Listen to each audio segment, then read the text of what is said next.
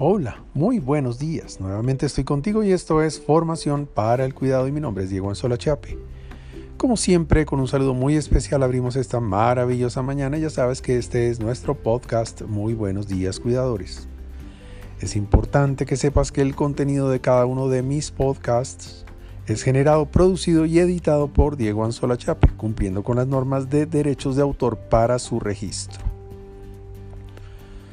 otra vez transformación. Del latín transformare, la noción de transformación hace alusión al cambio, ya lo sabes. Pasar de un estado a otro significa. Todos los seres humanos, las situaciones, las relaciones y las cosas estamos en permanente transformación. Cuidado.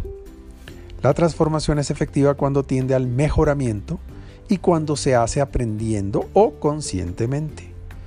La transformación sin sentido ni conciencia es solo empirismo o prueba al ensayo y error.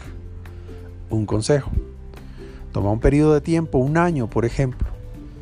Ahora mira en qué ha consistido tu transformación personal. Cómo se ha transformado tu familia, tu relación, tu trabajo, la empresa para la que trabajas o que lideras, el mundo, tu relación con Dios. Piénsalo escríbelo. Y otra cosa, ¿qué tal si hoy decides planear tu proceso de transformación? ¿En qué quieres mejorar? También, ¿qué quieres mejorar? ¿Qué quieres ver mejor en tu familia, en tu relación, en tu trabajo, en la empresa que lideras o en tu relación con Dios? Sé concreto, ponlo en blanco y negro, ponle un tiempo. Ahora ponte en marcha en modo transformación. Siempre para mejorar, por supuesto.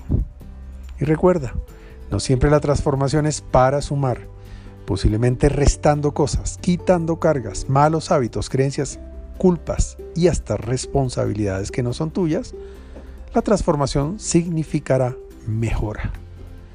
Por ahora y como siempre te envío un gran abrazo digital y que siempre Dios te bendiga en la mañana.